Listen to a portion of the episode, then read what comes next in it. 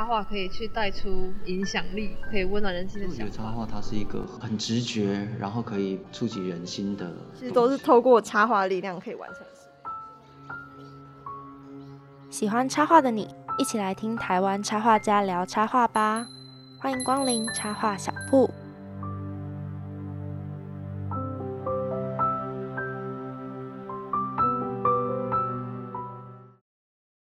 欢迎光临插画小铺，Hello，听众朋友，大家好，我是 Gray。转眼间节目来到第四集了，非常快速，然后也进入了八月，而且今天还是个大节日，对吧？对我相信大家都知道，今天就是父亲节。最近可以想要带爸爸去哪边走走呢？可能南部、东部。要带来的新消息是七月底展开的南回艺术季，原本是预计在七月初就要开始了，但因为大家都知道前阵子疫情还蛮严重的，所以就延档到了七月三十号，也就是上周，还是开展喽。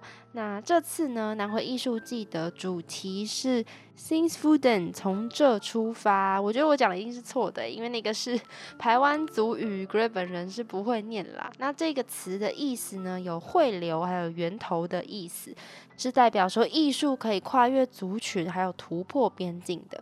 那这些艺术品呢，是散落在台九线的南回段。不知道大家知不知道南回段呢？就是从屏东那边还蛮南端的地方，一路到台东的几个小区域这样子。当然是包括了一些像是南田海岸清水公园、太麻里火车站，还有华园海湾，那很多景点啦。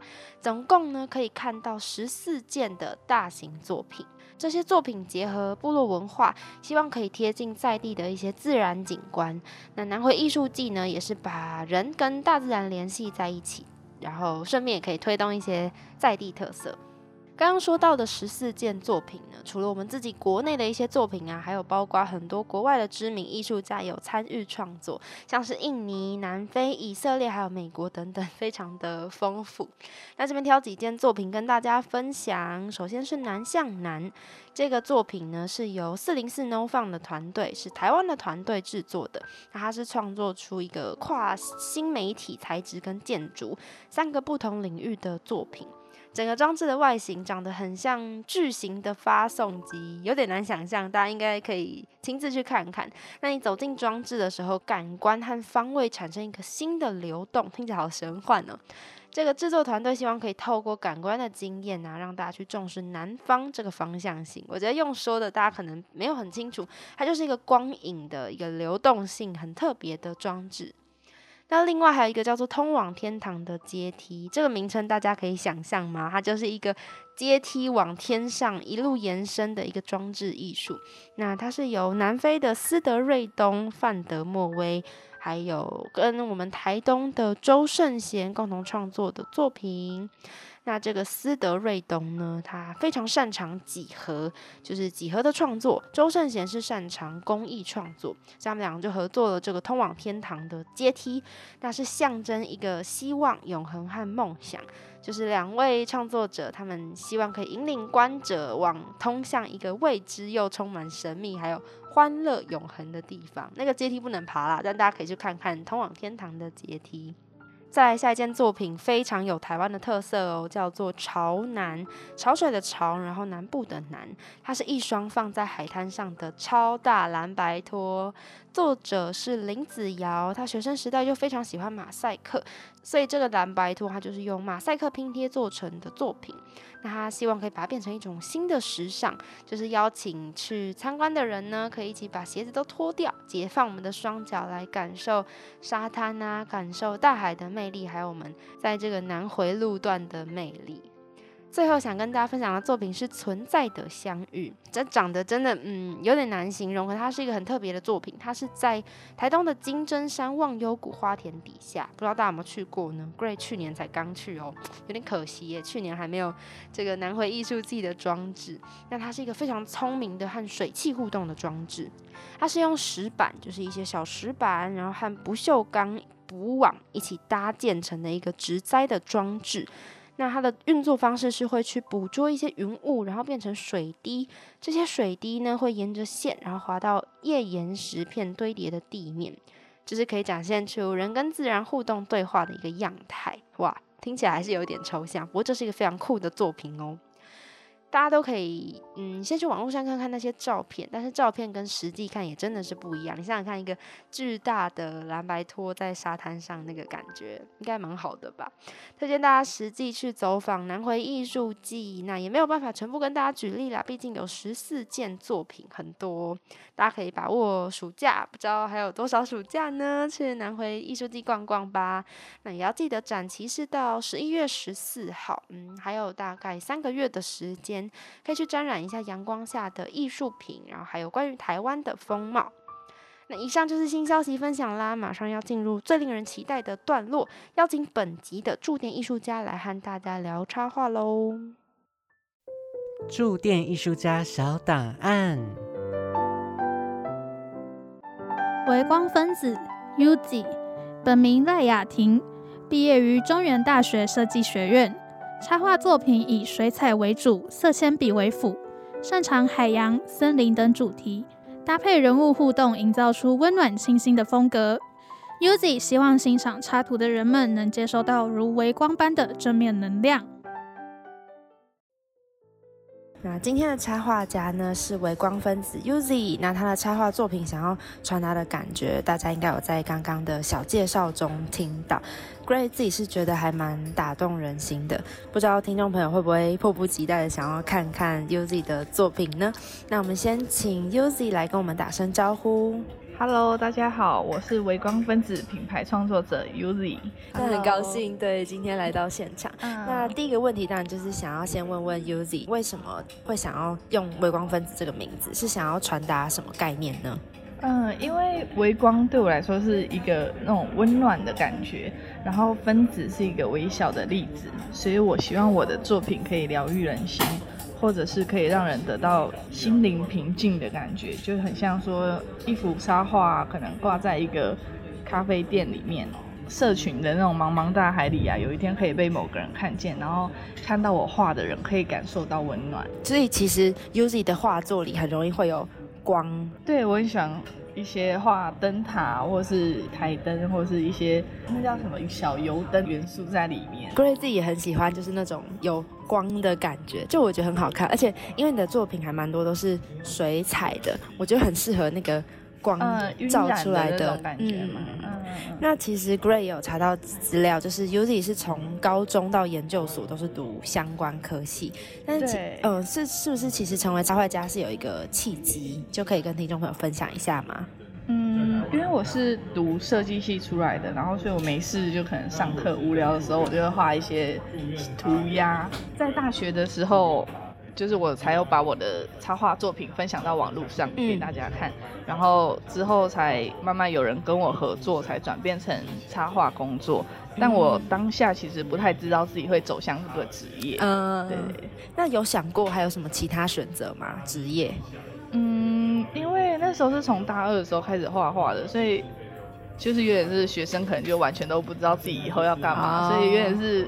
顺顺的，就是很幸运的，就是刚好衔接到这一段，比较没有那种啊，我出去之后要干嘛，或是如果我不做这要干嘛，因为就是等于好像有一个我一直在做的事情，可以直接转换成职业。嗯，可是不会有点担心吗？因为其实 Gray 就是我自己也一直都很喜欢插画，可是就觉得台湾好像很少有插画相关科系的感觉，还是说其实设计系也会接触到类似的东西？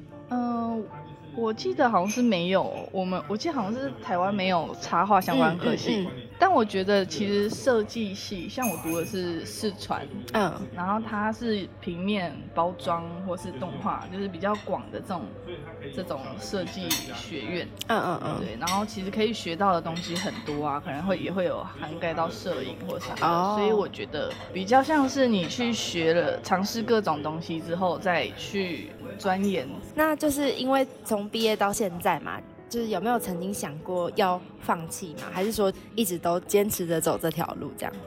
嗯，我觉得我真的算是很幸运呢，因为就是因为我觉得我真的是走走的有点太顺利，对 就是真的很从学生时候，就是因为那时候也没有什么经济压力啊，又刚好有时间，所以就是毕业之后跟接案的衔接，就真的是很顺利，就度过一般人可能会觉得这可能是一个坎的这种难关。所以也是一直都很喜欢这个工作，然后也没有特别遇到很大的困难这样子。应该说我自己是比较喜欢去挑战，嗯，就是各式各样。比如说有人说，哎，那要找我做包装，哎，找我去演讲，或是找我去，可能就是各式各样去要去，比如说插画家的站台啊，或者什么的，我会觉得，哎，这是一件很新奇的事情，我就会想要去试试看。嗯嗯嗯，对啊，所以就。也会有害怕的时候，因为我自己其实也是有点就是小女生的个性，很怕会面对一一堆人群，我该怎么办？对，但我会觉得如果我都没有去试过，那我我怎么知道我适合什么，或是我会往什么方向？啊所以就。多尝试，对，就是是还蛮喜欢去多试各种东西的。接下来就是要来聊聊作品了。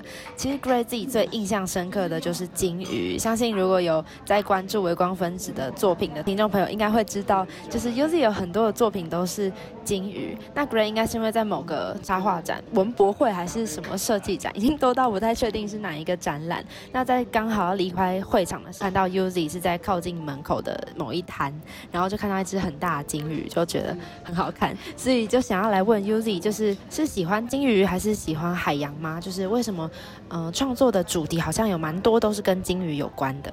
因为我很喜欢海洋给人的疗愈跟开阔的感觉，所以在我的画中就会很常出现金鱼啊、灯塔这类的，就是跟海洋相关的一些元素。然后我之前也有去蓝屿住宿，就是去住了一个月，体验整天与海为伍的生活。是打工换宿吗？对对对，诶，算是技能换宿。对，技能换宿。嗯，那所以技能是去画画吗？对对对，就是帮。房间吗？他们画一些东西，好赞哦！帮忙画一些 D N 啊之类的。我之前也超想去，就是画画换宿，但一直没有空，而且可能技术也没有很好。我觉得很值得，因为其实他们也不一定说你一定要多厉害的画工才可以，他们有时候可能只是觉得说作品呈现出来，他们觉得就是哎还蛮可爱的，他们就会觉得喜欢。嗯，所以是去了蓝屿之后才开始接触海洋的主题吗？还是其实一直以来都？嗯，其实我本身都很喜欢诶，只是因为其实我从呃大学的时候我就一直很想要找一个暑假或寒假去去外岛，就是体验就是那种很原始，就是就在海边的生活。只是一直到毕业之后才才去做这件事情，嗯嗯嗯，也也不算是有时间啦，就是之前是有点被家人阻止说你你去，对你去海边到底要干嘛啊？你去你在那么远，你有危险我救不到你之类的，所以就会。就是一个一直被阻止，然后对到毕业之后就，我就觉得不行，我这件事情我不做一定很后悔，我一定要去，所以最后才就是还是做这件事情，就不管我一定要去，蛮棒的，对啊，我也很向往。对，那可是除了海洋跟金鱼之外，其实 Uzi 也有蛮多的作品是树木啊、森林还有星球，那为什么会选择这些主题创作？嗯，我觉得是因为我很喜欢看一些童话故事书或是奇幻电影，所以在里面就是在我的插画里面，我都会融入一些我喜欢的元素，然后把我各种幻想的东西都画出来，嗯嗯嗯，跟大家分享这样子。Gray 觉得啊，Uzi 很擅长把一些日常的心情，就是用很可爱的方式画出来，然后观者就会很有共鸣。就是例如有一张插图，我自己很有印象，叫做“多一点爱和关心”，就是它是一个男孩在路灯上为女孩撑伞的一幅可爱的插图。那 Uzi 可以跟大家分享一下吗？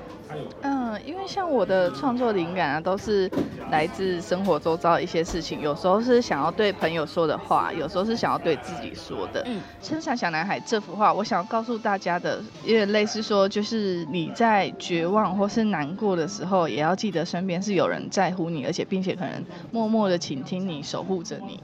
对，这就是我这幅画的灵感，好温暖的感觉。那为什么会想到是在路灯上？哦，又是灯呢？嗯，因为我很喜欢这种奇幻，我不想要就是只是一个很普通的、很普通的一个问候的画面。我喜欢是它有点像是小精灵，或是你可能也许你根本不会发现它，它躲在对它躲在路灯上，它躲在天的天空上，有点像是天使或是守护者的这个概念。嗯嗯嗯，对，我觉得这就是有点像是插画的功用，哎，就是我们不一定要把很真实的东西呈现出来，而是一个概念，然后就可以用很可爱的方式这样。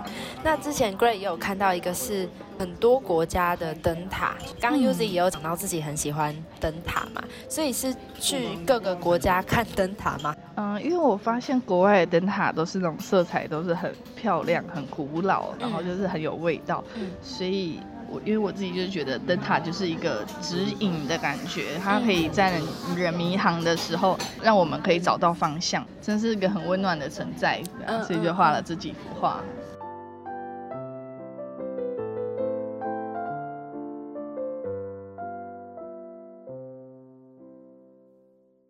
刚刚已经聊完了几个作品，接下来想要问一下有关于创作美材的选择。就是其实 Gray 自己很喜欢透明水彩的那种感觉，然后在看 Uzi 的作品的时候，发现好像也是水彩爱用者。为什么会想要选择这样的美材？我已经有点忘记一开始怎么会想要用水彩画，因为通常大家都会觉得说水彩好像是最难控制的一个美材，但我很喜欢水彩画出来那种笔触跟透透的感觉，所以。嗯，可能在一刚开始尝试的时候，就是会觉得，哎，好像这种感觉是适合我的，所以就渐渐就是变成都是用水彩画。嗯，那除了水彩之外，还有选择过就是例如电绘的方式，或者是其他的方式吗？嗯，也是有使用电绘，因为像我们有时候，呃，比如说有接一些商业案子的时候，有些电绘还是可以做到跟水彩不一样的质感，所以也是还蛮常会应用到的。因为像 Grey 自己就是也觉得水彩好难哦，就是那个水分很难控制。对啊，一开始很难上手。对啊，然后可是电绘又嗯可以复原，觉得电绘好像很方便，但就是呈现不出那种手绘的感觉。嗯，手绘通常大家都会觉得就是更有温度一点。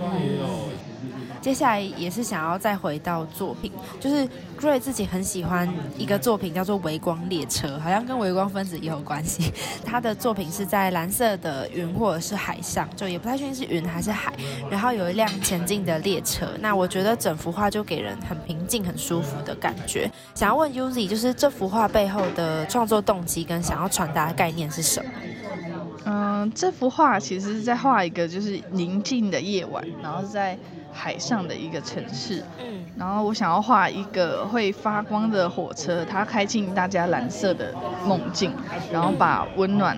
带给在睡梦中的人们，哇，非常给人力量的画作。那另一个我也觉得蛮有趣的是共存的平衡点。画面中是一个小女孩，然后她跟书还有苹果就用一种很律动的姿势，但还是达到了平衡，就很共存啦。那虽然是蛮字面上的解释，但就会让我联想到就是人与人之间互相达到相处平衡的感觉。不知道 Uzi 在创作的时候是什么想法呢？因为在大学时期的时候啊。我是在外地读书，所以就是会遇到新的朋友嘛，新的课业啊，或是一些，嗯，有的没的，可能就是一些挑战之类的，所以我就用苹果代表说爱情，然后书本代表课业，嗯，然后在丰富的大学生活中，就是有很多。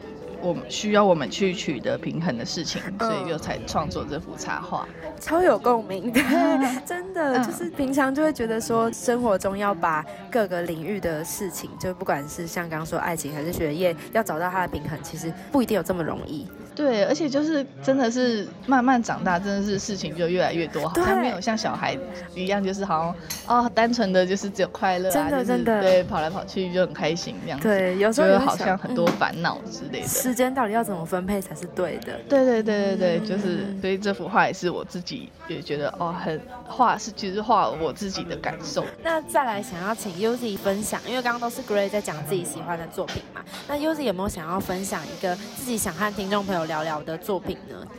嗯，最近我创作了一幅我自己还蛮喜欢的作品，是海洋上的大赤鲸。嗯，那因为我之前有去外岛幻术过嘛，所以最近在绿岛出现了一只啊，是两只母子的呃大赤金，所以我看到有摄影师分享那个金月的画面，就会觉得哇，我整个被打动，所以就很想要就是加上一些自己的构想，然后嗯就把它画出来，嗯。画出来是什么样子啊？大概，因为我之后有想说，可以把它做成一个饮料提袋的商品，对，想说可以让大家把这个夏天的感觉带着走，所以，我我就结合了灯塔、大赤金跟整个海洋的感觉，好期待哦！那在创作中会有遇到什么困难吗？金鱼的话，感觉就是比较注重它的可能跳起来的那个曲线或者什么的。像可能一般摄影拍照可能不是会真的那么完美，嗯，对。但是我如果是插画创作的话，其实会想要把那个画面是画到哇，它跳起来最刚好的样子。那是有些地方就是要自己去想象，或是要去。查一些他的姿态啊，或是哎跳起来手会摆在哪里，然后头在哪里，眼睛在哪里的合理性的这些。嗯，所以这一幅作品背后也是有蛮多功课要做的。对，那我们驻店艺术家单元也来到了最后一个部分。首先就是想要请问，就是一路画画到现在，对于接下来的方向有什么计划吗？或者是有想要挑战的主题吗？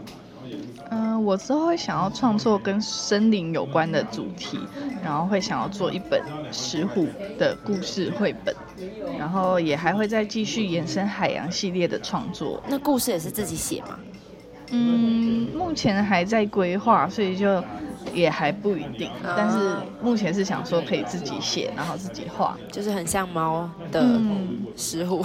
对，所以平常也很喜欢森林的主题。对，因为我觉得森林也是一很疗愈嘛，就是很就是有点像露营的那种感觉，所以就是可能森林啊，或者是海边啊那种让人家比较放松的地方，都是我很喜欢的主题。其实 Gray 要讲到森林，就是因为之前呢，我自己在逛，应该是亚洲插画年展，然后那时候有买。一张卡片，然后是森林小屋，然后我后来又看到金鱼，就是我前面讲在另外一个插画展看到金鱼的时候，才发现，哎，原来是同一个插画家，就都是 Uzi 的作品，然后对啊，就很开心，然后想说哦，连起来了，就是原来我其实从很久以前就有在关注嘛，就是蛮喜欢微光分子的作品这样。那最后想要问，就是如果用一个形容词形容插画的话，Uzi 会用什么词？嗯，应该是生命中不可或缺的东西吧，因为我觉得插画已经算是充满我的生活了。如果突然被抽掉的话，我可能会一时不知道自己要干嘛吧。嗯，所以就是生活中的必需品，已经变必需品了的感觉，已经就是包围我的生活了，就是一天到晚都在接触这些事情。嗯嗯，在学生时期的时候，还有时间可以追求自己的梦想，或是。没有顾虑的，就是先跨出呃梦想的第一步。这件事情你可能还不知道它明确的意义，或是有点绕路也没关系。嗯，对啊，因为之后工作感觉就会有点被绑住，对，被可能被很多事情绑住，可能你会觉得哦，经济压力，或者是你觉得好像好像已经没有办法再去做梦了，已经没有这么年轻了，就会觉得哇，那趁学生时期的时候想做什么就赶快去做。好，相信听众朋友应该有被 Uzi 的话鼓励到，那非常感谢 Uzi 今天跟我们聊了这么多，那我觉得。Uzi 跟他的插画蛮像的，充满正能量的感觉，然后还有蛮温暖的气息。那有兴趣的听众朋友也可以多关注伟光分子的作品。那我们非常谢谢他今天来到了现场。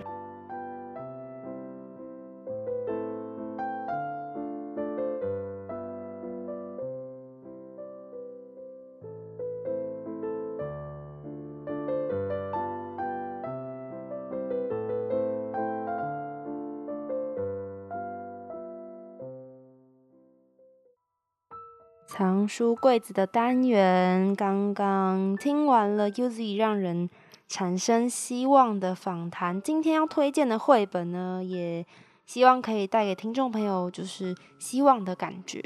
它其实有一点点的现实，但是嗯，我觉得传达出的是人在最黑暗的时候都会很需要一双可以接住自己的手。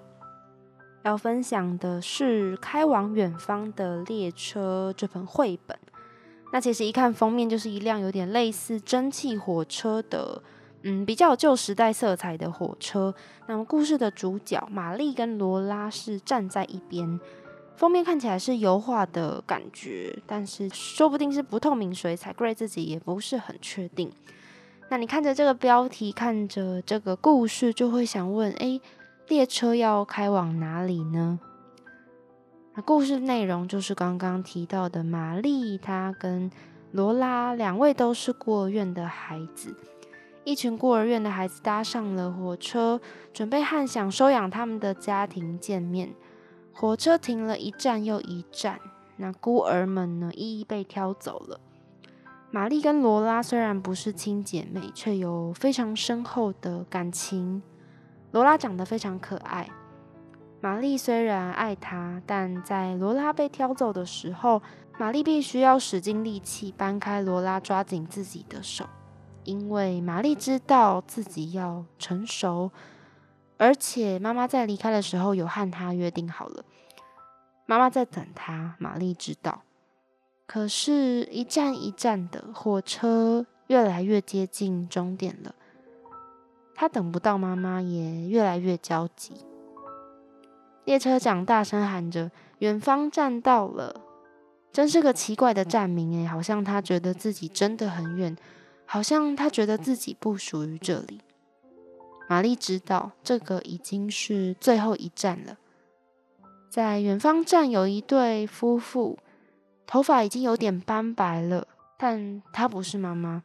不过很显然的，这对夫妇要的也不是玛丽。有时候你最想要的会比你原先想要的更好。白太太这样对玛丽说。故事的结局怎么了呢？大家就自己去找开往远方的列车来看。稍微跟大家简单介绍一下，绘本的作者是伊芙·邦廷 （Eve Bunting），他是。生长于北爱尔兰，那在一九五八年的时候移民到美国，作品非常多，有大约两百本。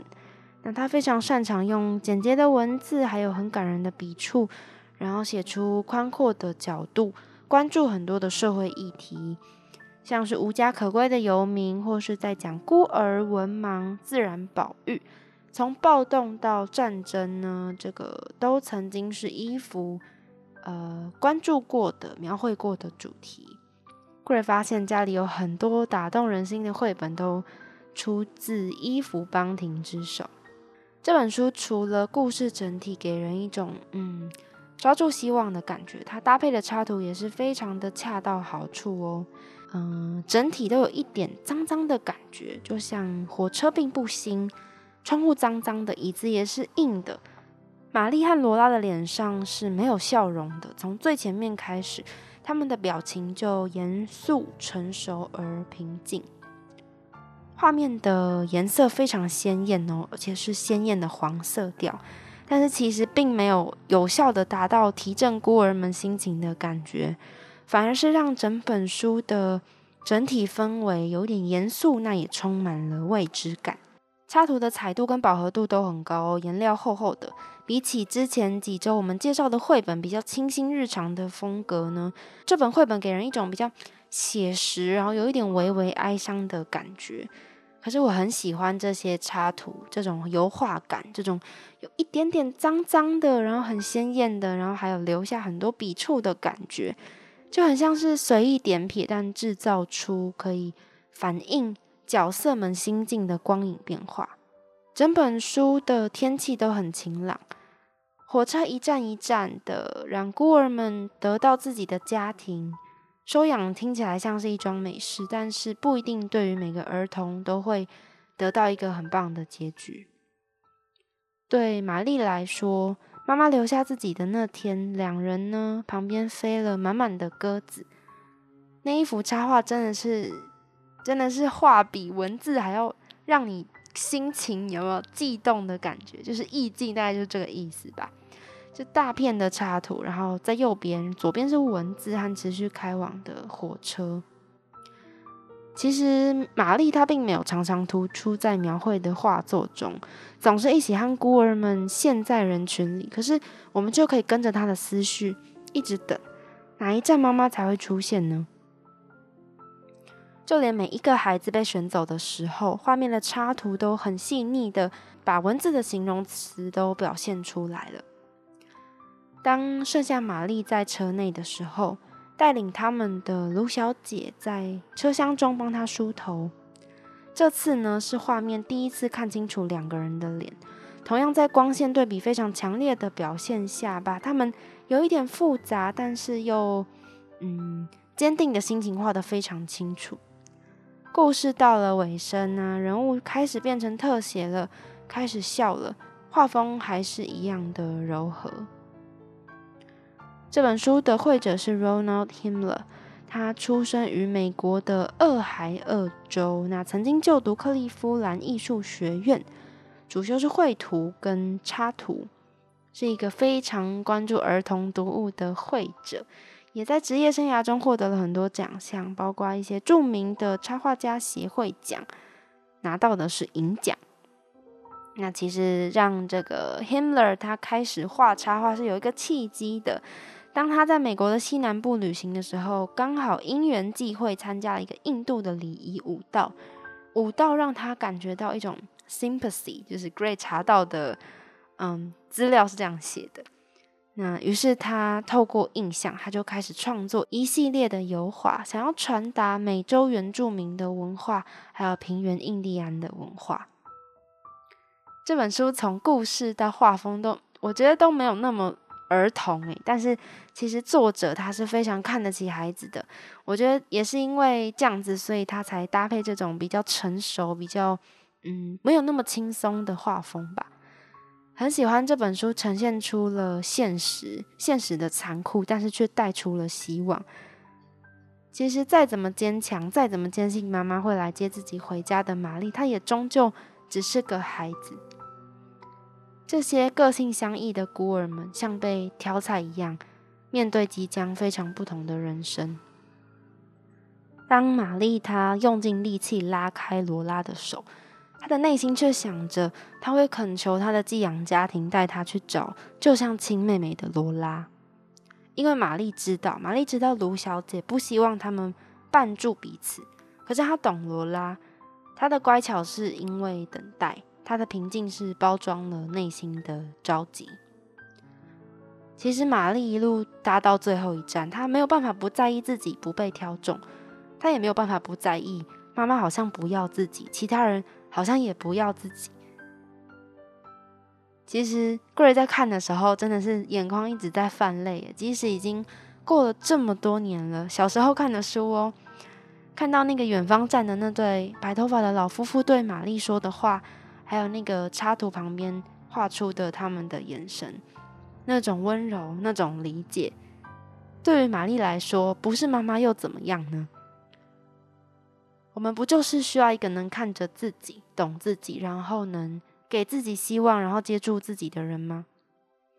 最后的时候，玛丽看着白太太跟白先生说：“你们想要的是男孩吧？”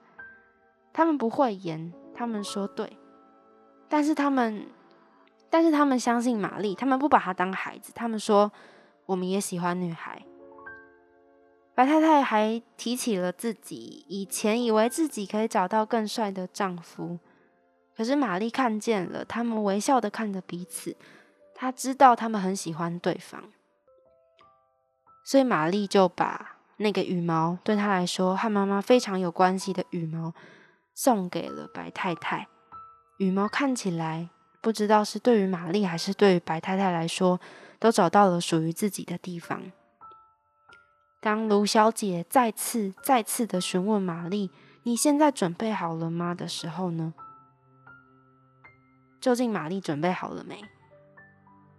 我觉得绘本的魅力就是要自己去看啦，去领会那种感动，去领会说远方在哪里，远方是什么。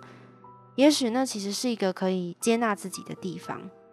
插图也非常的精彩，因为也是一样，即使过了这么多年，我还是记得他们每一个角色的样子。一本非常细腻，然后会让你觉得在黑暗中看见希望的绘本，《开往远方的列车》，推荐给大家。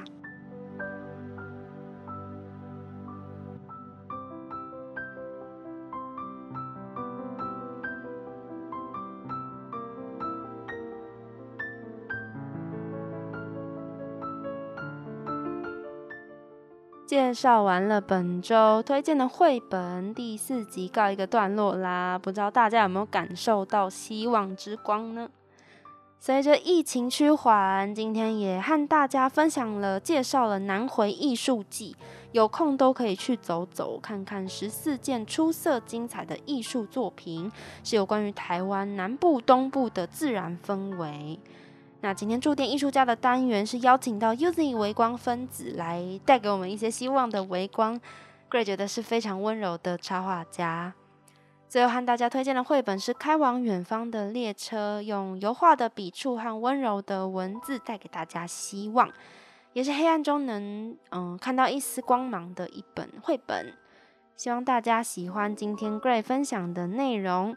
那插画小铺目前可以在 KKBox、Spotify、Apple Podcast、Google Podcast 跟 First Story 收听，而且我们也上架了很多其他的平台，希望大家可以来日方长，多多支持了。那我们也是出到了第四集哦，终于欢迎新朋友去听听过去前几集的内容，非常欢迎任何听众朋友的指教交流，都可以在留言区和我说。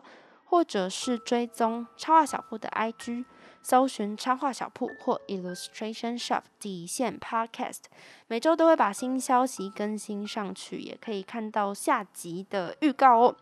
那就要麻烦大家再多多帮忙追踪跟分享啦。当然呢，也是祝全天下的爸爸父亲节快乐。